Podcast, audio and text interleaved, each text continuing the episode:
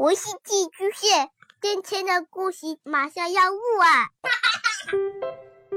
孩子的世界充满了色彩和欢乐，用有温度的声音讲你爱听的故事。白羊叔叔和大明的晚安故事。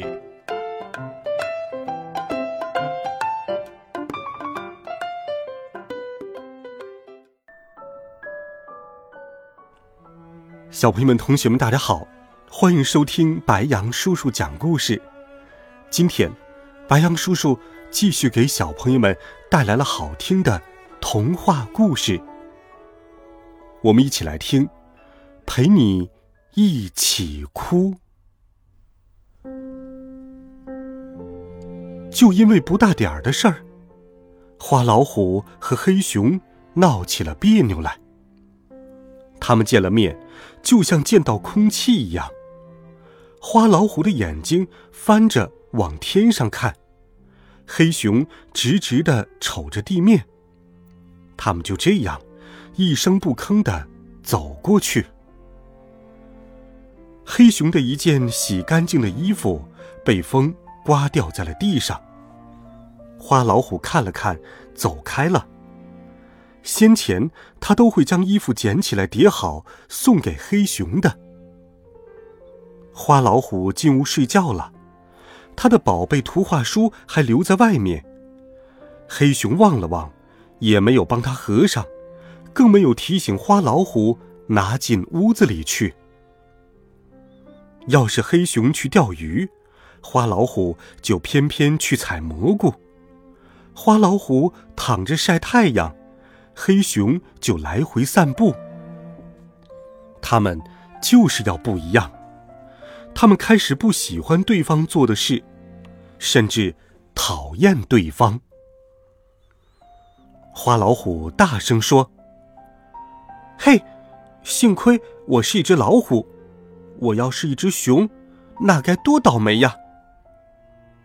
黑熊听了这种话，气得不行。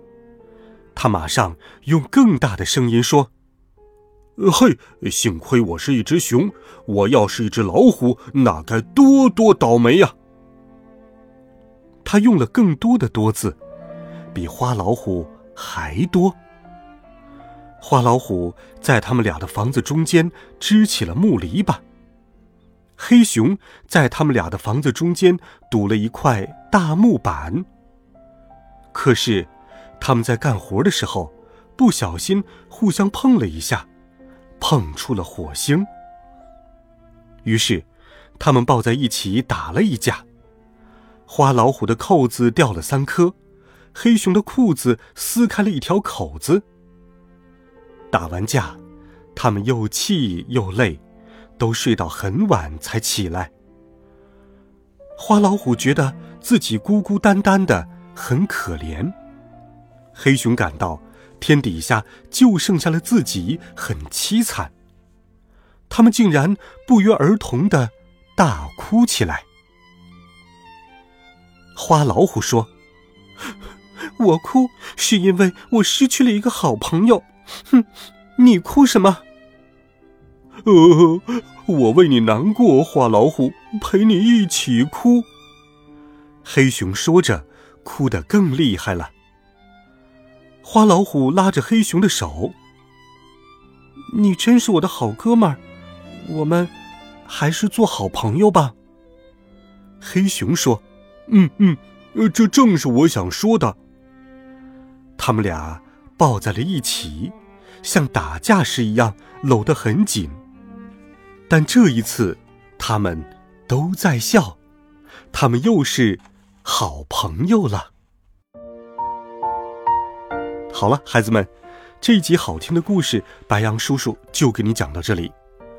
生活当中，你有和自己好朋友生气的时候吗？你是怎么处理的呢？欢迎你给白杨叔叔留言，微信搜索公众号“白杨叔叔讲故事”，每天都有好听的故事与你相伴，温暖讲述，为爱发声。我们明天见，晚安，好梦。